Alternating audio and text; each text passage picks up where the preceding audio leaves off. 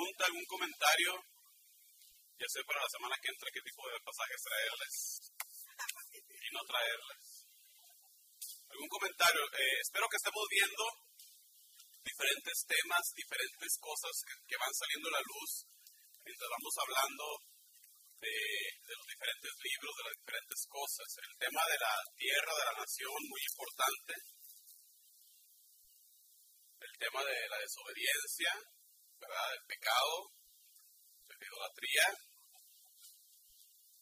El tema del amor de Dios, la misericordia de Dios. Muy bien. ¿No preguntas, comentarios? Sí, perfecto, muy bien, muy buen punto. De, hecho, quise decirles precisamente esto cuando salimos anoche. Eh, ese es el inicio de este llamado a que sí, están todas estas leyes, pero de nada sirven si el cumplimiento exterior de la ley no va acompañado por la disposición interior. Es lo que Jesús le estaba diciendo ahí a los fariseos, ¿verdad? Y ese es, también es el mensaje para nosotros, plenamente, el día de hoy muchos católicos vemos esto de la religión como ah, cumplir de ir a misa los domingos y que de bautizar al niño y que cumplir todas estas reglas, los diez mandamientos. No, pues yo no mato a nadie, yo soy buen católico. Y con la lengua matamos al prójimo, con el chisme, con los malos pensamientos, nos perdemos. Entonces, ese es el punto que nos está diciendo eso de purificar, de circuncidar nuestro corazón. Que sí, la ley, todo, todo esto sirve para formar al pueblo de Dios, ¿verdad? Pero de nada sirve si ese exterior no va acompañado por la disposición interior. Y, ya lo vemos que empieza aquí y los profetas es lo que siempre dicen. Les voy a pasar una bolsita, eh, como les habíamos comentado anteriormente, para suplementar lo de los libros perdidos que cayeron en algún hoyo negro y han desaparecido. Si gustan ustedes dejar un dolarito, 50 centavitos, dos dolaritos, o el costo del libro que se haya llevado, digo, cualquier cosa que quieran llevar, eh, lo voy a pasar ahí. Si quieren devolver el libro y lo ponen ahí, nadie vio. A ver. Sería el colmo. Ahí sí ya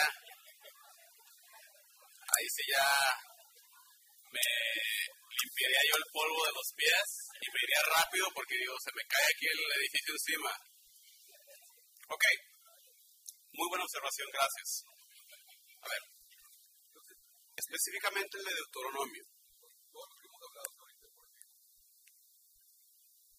Específicamente el Deuteronomio fue encontrado en determinado momento, se había perdido, de hecho, de acuerdo a lo que nos narra el segundo libro de Reyes. Los demás son creados por escribas a través del tiempo, diferentes ediciones. Los escribas, que son los que podían saber escribir, son los que amasan, coleccionan historias orales, tradiciones del pueblo desde la época antes de que fuera nación. Imagínense ustedes en la época nomádica, de las tribus, en un campamento, contando las historias eh, ¿verdad? En, el fuego. Todo eso se va pasando de generación en generación últimamente se van coleccionando por los escribas y diferentes, una vez más, no nada más una generación, diferentes generaciones le van dando forma. Cuando hablamos de la redacción final del Antiguo Testamento, en la forma en que tenemos, al menos, perdón, cuando digo Antiguo Testamento me refiero al Pentateuco, estamos hablando de los años después del exilio, cuando regresa el pueblo a la tierra prometida después del exilio es que toma lugar el Pentateuco, los, los primeros cinco libros, en la forma final que tenemos ahora. Por eso hay que tener en cuenta el evento del exilio, porque ese evento tan traumático eh, influye bastante en los temas, en, cómo está eh, arreglado todo el Pentateuco, el exilio. Como les comenté al principio, eh, esas estos relatos no son necesariamente para ser tomados literalmente. La manera en que la mayoría de los biblistas y, biblistas católicos también lo explican es el autor, primero que nada, respuesta ante la presión de los pueblos a su alrededor que dicen que el mundo fue creado por diferentes dioses ¿ah? y, que, los dioses eh, crearon a la humanidad con otros propósitos. No, se creó por un solo Dios todopoderoso que crea al hombre, a la mujer, para amarles, para llamarle a que lo ame a Dios. ¿ah? Eso es como una respuesta del autor ante la sociedad. Esa es una de las razones. La, otra razón que podemos tener es, explicar cómo nace la nación, el origen de la nación, el origen del pueblo. Otro motivo, y, así podemos decir muchos, otro motivo es explicar de dónde salió esta maldad que tenemos. Si nuestra fe nos está diciendo, la revelación de Dios está diciendo que Dios creó todo y lo creó bueno, pues ¿cómo puede ser que hay tanta matanza, tanta mentira? una, una explicación, una, una manera de, una reflexión teológica de cómo llegamos hasta este punto. Ok, después de Moisés viene Josué. Josué es el que lleva al pueblo de la tierra prometida pasando por las aguas del río Jordán, cumpliendo la promesa de Dios y cumpliendo también el mandato de la conquista libro de Josué un tanto sangriento. De la manera en que se peleaba en aquel entonces, se conducía a la guerra. Hay que recordar que esos escritos también están condicionados por la cultura de la época. Palabra de Dios, pero también expresada en términos humanos, usando las herramientas, el modo de pensar, el modo de escribir de la cultura escribe. La tierra es repartida entre las doce tribus, con la excepción de la tribu de los levitas, que iban a, brindar el servicio del templo. Ellos se les da tierra, se les da ciudades en cada una de, las doce tribus para que sirvieran su servicio sacerdotal. últimamente se renueva la alianza y se renueva muchas veces cada vez que caía el pueblo, ¿verdad? En pecado, en idolatría, pues se renovaba la alianza. Pasamos ahora al libro de jueces. Estos jueces, más bien en términos de líderes militares, bastante guerreros, aunque algunos de ellos actualmente también eran jueces, no todos entonces tengan en cuenta, jueces no en el aspecto jurídico necesariamente, aunque algunos de ellos también tenían esa función, pero eran más bien los líderes del pueblo, líderes militares. Por ahí les puse varios de los nombres de, de esos personajes, sí. Interesantemente, sí. De vez en cuando, una vez más, están condicionados por la cultura de su tiempo en, que es una cultura patriarcal, pero pues de vez en cuando Dios tiene otros planes, ¿verdad? Otoniel, Ehud, Samgar, Débora, Barak, Gedeón.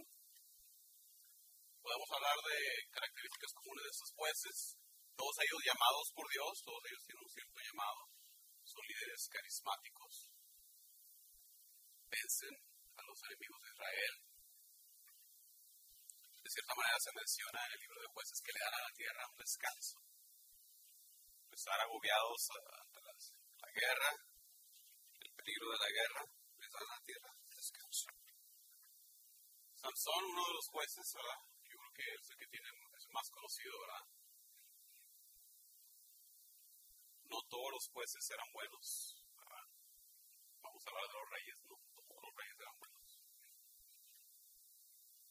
Pero Sansón se le recuerda, ¿verdad? Se le recuerda bastante. Yo creo que fue la película de, de Cantinflas, ¿verdad? De que, ¿Recuerdan? Hace poco hubo en el, en History Channel una serie sobre la Biblia. ¿La vieron, ¿La vieron ustedes? La tienen ahorita en Netflix. Si tienen, si tienen ustedes Netflix, ahorita mismo la, la tienen disponible. The Bible, ¿verdad? Una miniserie. es una miniserie. Eh, está hecha de bastante buena calidad. Eh, quizás no, no estaré de acuerdo yo en, los episodios que a veces le dan más tiempo a algo y, otros no, no lo ponen. Pero eh, sí son bastante fieles al texto de la Biblia, lo que dice bueno, ¿verdad? No, no que otras dramatizaciones le agregan otras cosas, no, son, son bastante fieles al, contenido de, la Biblia. Como les digo, pues tienen que hacer en diferentes selecciones en, qué episodio van a tratar. Pero fuera de eso, no, eh, se lo recomiendo bastante. Está ahorita en Netflix, si ustedes tienen. Lo estaba viendo el otro día con mi esposa. Pasamos de una breve mención de los jueces a la época de reyes. ¿Qué es lo que sucede? Sucede que tenían muchos problemas con los pueblos vecinos diferentes invasiones, diferentes incursiones a su territorio. Los jueces salían, emergían, ¿verdad?, como líderes, pero después, pasando la necesidad, pues no necesariamente siempre estaban ahí presentes. La gente quería más bien un líder como el que tenían los demás pueblos, querían un rey.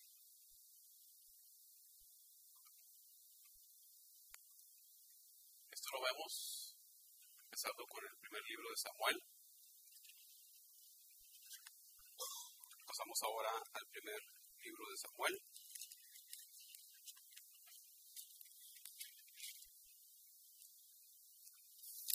Uno de los personajes más importantes, como el nombre se los dice, viene siendo Samuel. Samuel es el último jueces tiene ese papel doble como juez, profeta, ¿verdad? Vamos a ver el pasaje conocido por todos ustedes, el llamado de Samuel. Primera, primer libro de Samuel, capítulo 3,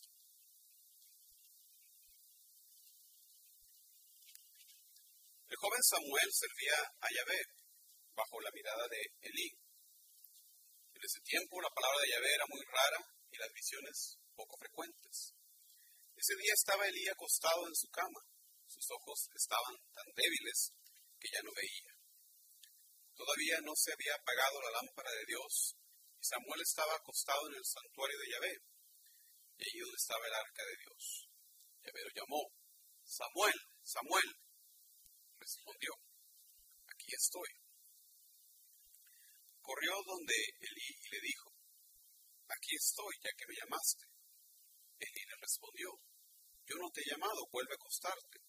Y Samuel se fue a acostar. Yahvé lo llamó de nuevo, Samuel, Samuel. Se levantó y se presentó ante Elí. Aquí estoy, le dijo, puesto que tú me llamaste. Elí le respondió, yo no te he llamado, hijo mío, vuélvete a acostar. Samuel no conocía todavía a Yahvé. La palabra de Yahvé no le había sido todavía revelada. Cuando Yahvé llamó a Samuel por tercera vez, se levantó y fue a ver a Elí. Aquí estoy, le dijo, ya que me llamaste. Elí comprendió entonces que era Yahvé quien llamaba al muchacho y dijo a Samuel, anda a acostarte. Si te llaman, responde, habla, Yahvé, que tu servidor escuche. Y Samuel volvió a acostarse. Palabra de Dios. Historia, ¿verdad? De ese, llamado. A diferencia de, de muchos profetas, pues Samuel se muestra listo. En muchas ocasiones, cuando Dios llama a alguien al servicio, ¿qué sucede? ¿Qué le dijo Moisés? Porque yo soy lento de habla, manda a alguien más. Voy a mandar a ti y si quieres pues a tu hermano también, ¿verdad? Pero hay un rechazo profético muchas veces, ¿verdad? Muy bonita la historia. Eh, aunque no conocía a Yahvé bajo eh, la dirección de Elí, es que contesta de esa manera.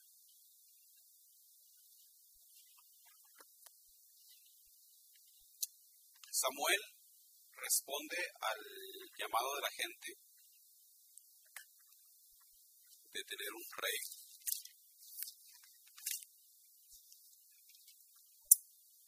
Vamos a ver Samuel capítulo 8, porque es una profecía, una denuncia. Y no necesariamente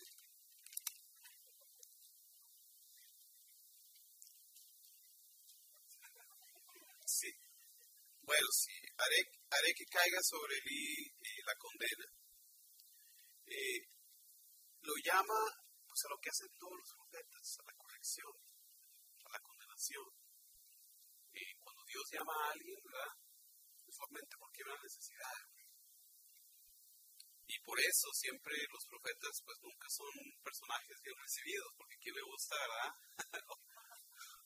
¿Quién, le gusta oír sus verdades? Entonces una y otra vez eh, son perseguidos. Como vimos, por ejemplo, en el pasaje del Evangelio del domingo pasado, ¿verdad? De, la viña, de los trabajadores, pues los trabajadores son los profetas, ¿verdad? Que Dios había mandado. Los matan. ¿Ok? Ok, Samuel 8. Cuando Samuel envejeció, estableció a sus hijos como jueces de Israel. Era algo que podía ser hereditario. El mayor se llamaba Joel y el menor Abiyá. Gobernaban desde Bersabé. Pero sus hijos no siguieron su ejemplo, se dejaron seducir por el dinero y en vez de hacer justicia aceptaban cohechos. Todos los ancianos de Israel se congregaron en la casa de Samuel en Ramá. Dijeron, te has vuelto viejo y tus hijos no siguen tus pasos, y es tiempo de que nos des un rey para que nos gobierne como se hace en todas las naciones. Disgustó Samuel que dijeran, danos un rey para que nos gobierne. Samuel se dirigió entonces a Yahvé, pero Yahvé dijo a Samuel, atiende a todo lo que te dice este pueblo, porque no es a ti a quien rechazan, sino a mí. Que no quieren que reine sobre ellos. Actúan conmigo perdón, actúan contigo como lo han hecho desde siempre conmigo, desde el día que los saqué de Egipto, y sirvieron a dioses extranjeros. Acoge su demanda, pero diles bien cómo mandará el rey que los gobernará. Fíjense. Samuel transmitió a la gente que le había pedido un rey todas las palabras de Yahvé y les dijo, miren cómo mandará el rey que reinará sobre ustedes tomará a los hijos de ustedes para que cuiden de sus carros y de sus caballos y corran delante de su carro. Los tomará como jefes de mil y jefes de cincuenta. Los tomará para que trabajen sus campos, para que cosechen, su trigo, para que fabriquen sus armas de guerra y los arneses de sus caballos. Tomará a las hijas de ustedes para que sean sus perfumistas, sus cocineras o sus panaderas. Tomará lo mejor de los campos, de las viñas, de los olivares de ustedes y se lo dará a sus servidores. Cobrará el diezmo de sus cosechas y de su uva para dárselos a sus eunucos y a sus servidores. Tomará lo mejor de sus sirvientes, de sus sirvientes, de sus jóvenes, de sus burros, y los empleará en su trabajo. Les cobrará el diezmo de su ganado, y ustedes pasarán a ser sus esclavos. Entonces se lamentarán a causa del rey que se eligieron. Pero ese día Yahvé no les responderá. El pueblo no quiso hacerle caso a Samuel. Le dijeron, no importa, queremos un rey. Así seremos como todas las naciones, nuestro rey nos gobernará, irá al frente de nosotros y comandará nuestras guerras. Samuel oyó todas las palabras del pueblo y las transmitió a Yahvé. Yahvé dijo entonces a Samuel, hazle caso de ese pueblo y dale un rey. Y Samuel dijo a los hombres de Israel, váyase cada uno a su pueblo. Habla y se cumple, ¿verdad? Se cumple realmente esta advertencia, ¿verdad? Cuando vienen los reyes, pues es algo diferente, ¿verdad?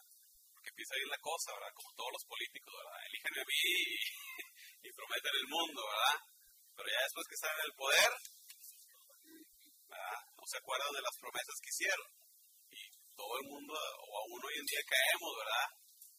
Elección tras elección es lo mismo caemos ante las promesas. Así el pueblo también. No importa, danos el rey. ¿Ah? Pero si pasa, los abusos llega. Órale.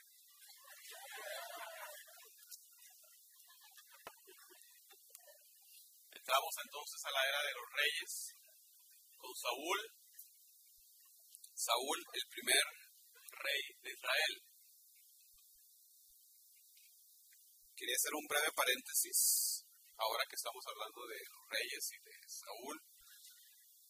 Eh, una breve explicación de la historia de lo que significa el término Israel. ustedes son como yo, al principio decía, bueno, porque algunas veces se les llama hebreos, porque algunas veces se les dice israelitas, porque algunas veces se les dice judíos, ¿verdad? Bueno, Israel primero que nada es el nombre que se le da, como quedamos, a Jacob, ¿verdad? Después de su lucha en el río, capítulo 32. Dios le cambia el nombre a Israel porque luchó con Dios, sobrevivió las tribus descendientes de Jacob se les llama igualmente las tribus de Israel. Como vamos a ver, como vimos en el video la semana pasada, después del reino de Salomón, se divide el reino. Diez de las tribus, las diez tribus del norte, se convierten entonces en el reino de Israel. ¿Cómo se le llamaba el reino del sur? Las dos tribus que quedaban. ¿Cuáles eran? Judá. En realidad era Judá y Benjamín, pero como Benjamín era la más chiquita, tenía el menor territorio, Judá tenía todo el territorio, bueno, se le quedó el nombre Judá. Entonces cuando se separan, primero el reino del norte es conquistado por el imperio asirio en el año 722.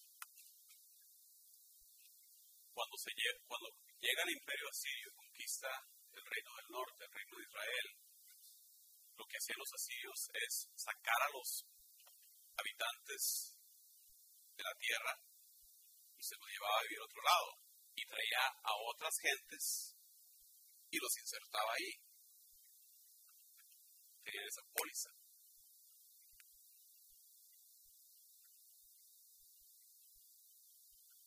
Le toca la misma suerte al imperio del sur, al imperio de Judá, en el año 527. Eh, no sé cuándo regresan. Más o menos 50 años, 60 años dura el exilio. Esta vez por el imperio babilónico. Los babilonios tenían una póliza diferente. Ellos se llevaban a los habitantes. No necesariamente los reemplazaban, se los llevaban. Primero empezaban con los gobernantes, con la clase, los aristócratas, y después al pueblo. Cuando regresan del exilio, por ahí del 587,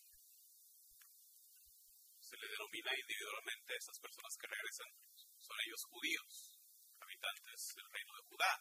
Pero ahora la nación se le llama una vez más Israel. Por eso es un poco confusa la cosa. Esa es la razón por la que vemos en, los evangelios que los judíos los llevaban bien con los samaritanos.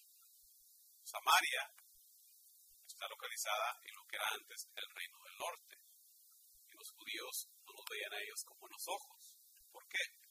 Porque, pues, primero que nada, ya no eran judíos. Eran personas que habían venido de quién sabe dónde. Mezclado con unos pocos de los judíos que habían quedado ahí. Pero a la vista de los judíos ya no seguían la fe pura. La habían mezclado con prácticas idólatras tenían también su propio templo en el norte. Por eso los judíos del reino del sur no se llevaban nada bien con los samaritanos, como ustedes bien lo saben. Era por eso. Todo empezó porque cuando regresaron, la gente del norte se ofreció a ayudar a reconstruir el templo. Y los judíos dijeron, no gracias, nosotros lo vamos a reconstruir. Y de ahí empezó ese, esa hostilidad entre la gente del norte, Samaria, y los del sur, los judíos. ¿Clarifica un poco eso la situación?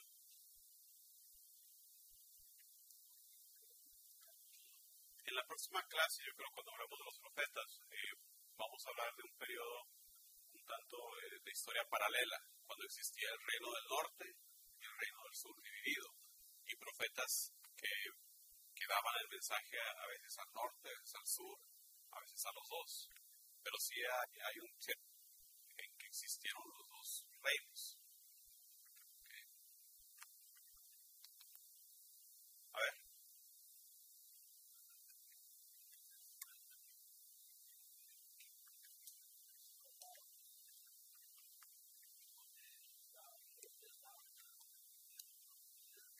Sí. Estamos hablando después de la época de David. La época de David es la época dorada del reino, ¿verdad? La época que cuando se acordaban y lloraban esos buenos tiempos, se acordaban de los tiempos de David. Después de David sigue Salomón. Y es después de Salomón que se divide el reino, porque Salomón impone muchas cargas, quiere hacer muchos proyectos de construcción, muchos impuestos, y los que no estuvieron de acuerdo, las diez tribus del norte se dividen, se separan. Son los, que se le llama la fábula de las diez tribus perdidas, porque quién sabe dónde quedaron.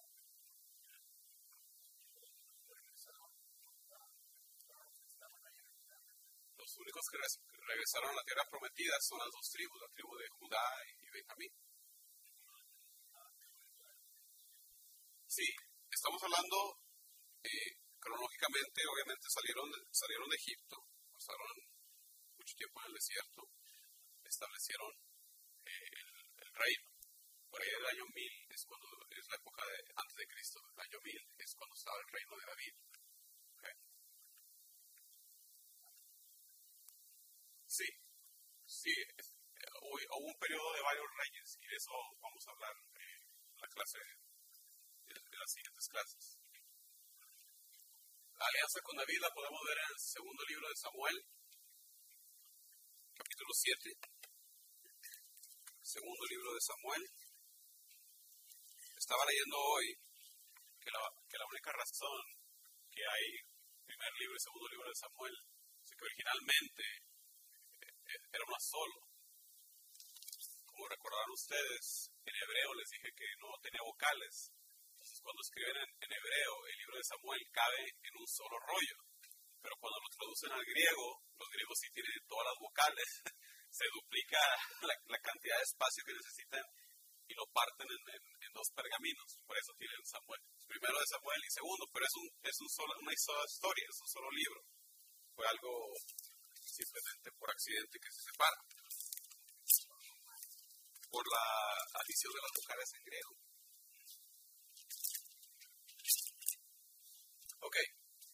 Segunda de Samuel, capítulo 7, versículo 14. Él me construirá una casa y yo por mi parte afirmaré su trono real para siempre. Seré para él un padre y él será para mí un hijo. Si hace el mal, lo corregiré como lo hacen los hombres, castigaré a la manera humana. Pero no me apartaré de él así como me aparté de Saúl y lo eché de mi presencia. Tu casa y tu realeza estarán para siempre ante mí. Tu trono será firme para siempre. Refiriéndose, ¿verdad?, al hecho de que David iba a construir el templo. Actualmente no lo construye David, ¿verdad?, sino que lo construye Salomón, ¿verdad? No alcanza a construirlo David, lo, lo, hace su hijo. Pero ahí está la promesa, la, alianza con David. Eh, no se iba a apartar Dios de él, su trono permanecería para siempre.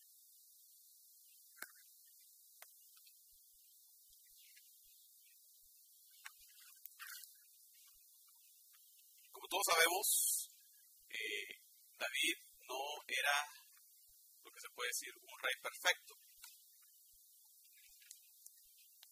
De alguna manera, la imagen, la reputación de David es muy buena incluso para, para eh, los judíos históricamente, como les comentaba hace un momento, cuando se acordaban ellos de, aquellos viejos tiempos, se acordaban de la época de David.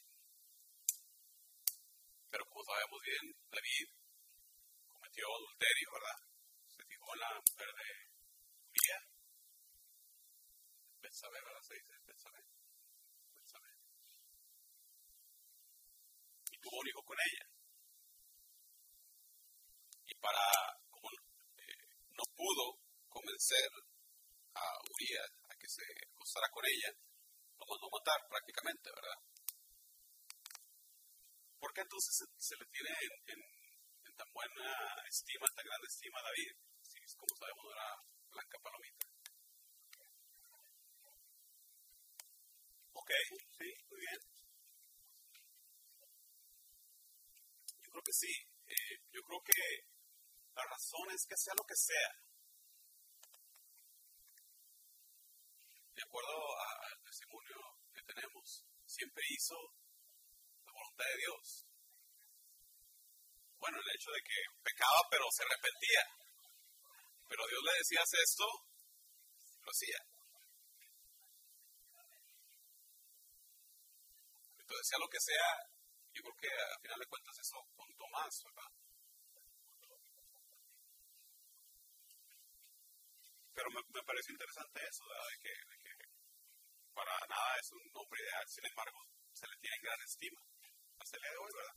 Aparte de sus muchas cualidades, ¿verdad? Como músico, ¿verdad? Como compositor, eh, quizás de los salmos, al menos de varios de ellos, si no, si no de todos, seguramente sí compuso alguno de ellos. Tiene, tiene muchas cualidades, ¿verdad? Sea lo que sea. El hecho de que fue gran guerrero, ¿verdad? Gran líder militar, fue el que pudo vencer a los filisteos, ¿verdad? La, la torre a, Goliat, ¿verdad? Habían batallado con todos, habían podido menos con los filisteos, ¿verdad? Hasta que llegó David. Entonces yo creo que todo esto, ahora su, su fama como buen líder, como guerrero, el hecho de que se arrepintió, el hecho de que eh, seguía la voluntad de Dios, bueno, parece ser que al final de cuentas fue lo que ganó más que sobre sus pecados.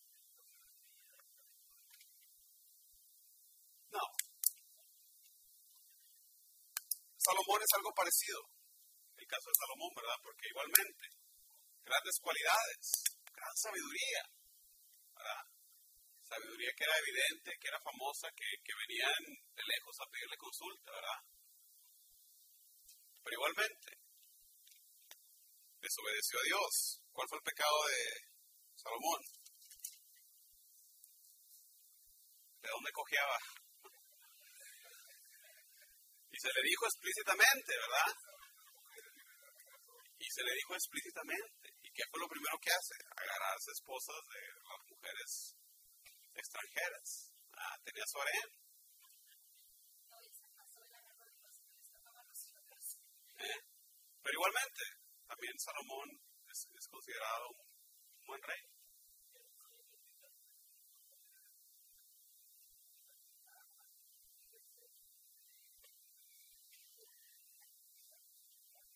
Y esa es precisamente la razón por, por, la prohibición de no tener mujeres extranjeras, porque todos bien sabemos que, que aunque decimos que yo traigo los pantalones aquí en la casa, sabemos muy bien que la influencia de la mujer, a final de cuentas, va a ser bastante grande. Por eso es la prohibición de no tener mujeres extranjeras, ¿ah? porque si no te desviabas de la fe verdadera. ¿eh? Esas mujeres, ¿verdad? Tan problemáticas siempre.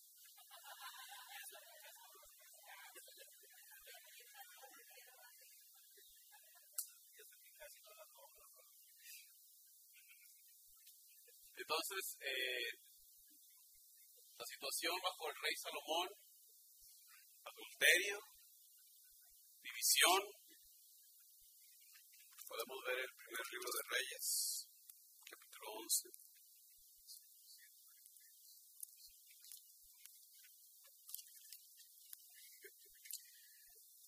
El rey Salomón amó, y ya sabemos qué quiere decir eso, a muchas mujeres extranjeras tuvo nada menos y nada más que 700 mujeres, que eran princesas y 300 concubinas, además de la hija del faraón, moabitas, amorreas, edomitas, sidonias e hititas. Y hace la aclaración como si hiciera falta. Y sus mujeres pervirtieron su corazón. Todos esos son los pueblos de ahí vecinos, ¿verdad? De todos lados, es decir, de, todos lados agarró. Eran de esas naciones de las cuales había dicho Yahvé, ustedes no entrarán en sus casas ni ellas en las de ustedes, porque seguramente los arrastrarán tras otros dioses. Pero Salomón se pegó a ellas, las amó. Eso fue lo que pasó. Pues todo, todo el capítulo 11 todo eso es parte de... El siguiente capítulo 12 describe la división del reino.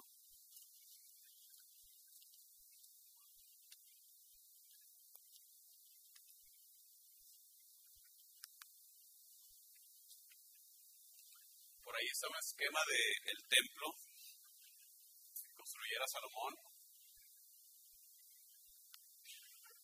Un patio exterior, el altar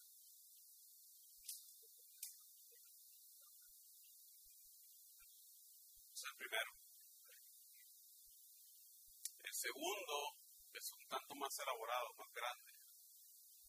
Tiene hasta cierto punto el mismo esquema. Para comparación, ahí es una cancha de fútbol y este es el templo, como un poquito más de la mitad.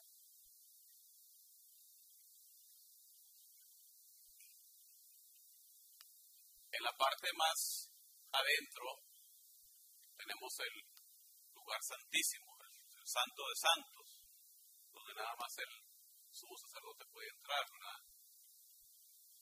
Ahí adentrito también guardaban el, arca, el querubín, el velo del templo, ¿verdad? Era lo que cubría la, entrada de, de esta entrada para acá. Construye eh, el templo, ¿verdad? Le da ya su, su residencia más permanente, ¿verdad? Porque antes pues empezaron como con una tiendita de campaña, ¿verdad?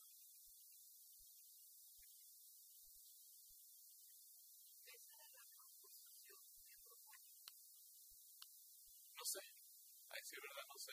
No, no he estudiado todo esto completamente. Lo que, lo que sí me pareció interesante cuando estaba viendo esto, cuando describe la Biblia todos los ornamentos, todas las decoraciones, menciona, todo esto era para,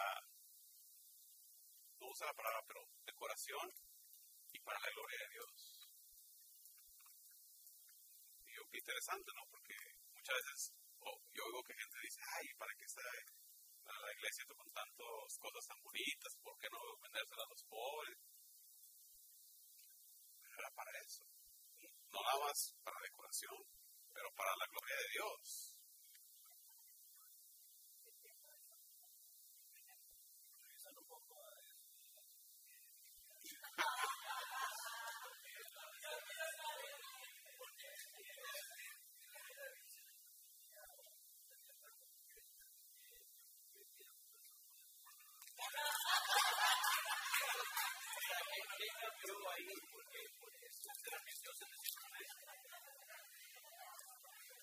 Una vez más, hay, que recordar, una vez más, hay que recordar que eso está escrito condicionado a la cultura. En aquel entonces, en determinado punto de la historia, quizás era permitido la poligamía eh, como conveniencia política para afianzar el reino. Diferentes razones cuando para poblar el mundo se puede decir. O sea, una vez más, yo siempre recuerdo eso, la pedagogía de Dios. La humanidad estaba en su infancia. O sea, no podemos esperar a tu niño de un año, dos años, que siga las mismas reglas que tu niño de 14 años. ¿Me explico? Hay, que verlo de esa manera. La humanidad estaba en su infancia. Por eso ciertas cosas se le pasaban. Cuando el pueblo de Dios conoce a Dios, vea su revelación, vamos a ver a los profetas.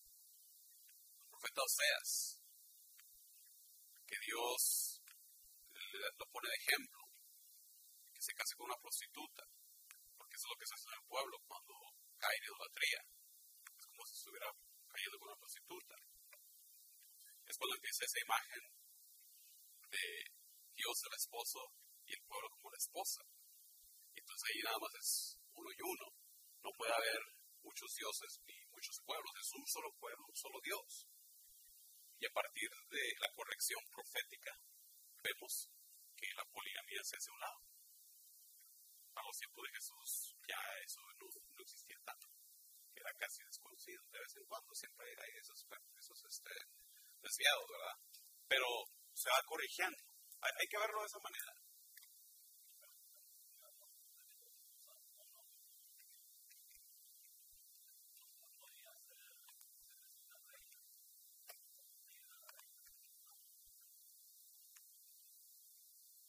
Reina era la, favorita.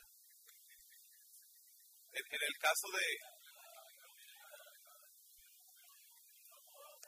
Sí, sí, sí. No, sí. En el caso de Salomón eso es cierto. Pero digo, generalmente cuando los hombres tenían varias, la, preferida. La preferida era la, principal.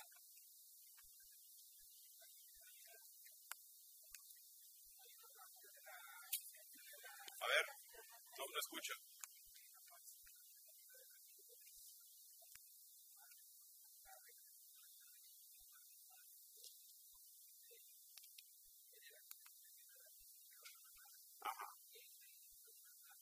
Sí, sí, se imagen de eso.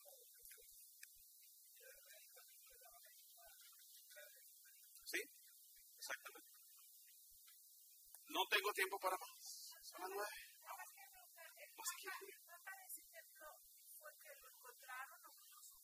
No, está, está hecho de acuerdo a las descripciones que vemos eh, eh, en las Sagradas Escrituras. Está descrito, está descrito con lujo de detalles.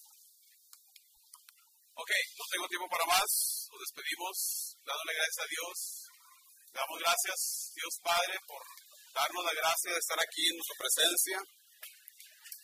Te pedimos que guíes nuestros pasos, guíes nuestra voluntad, Señor. Cambie nuestros corazones a unos corazones más como el tuyo.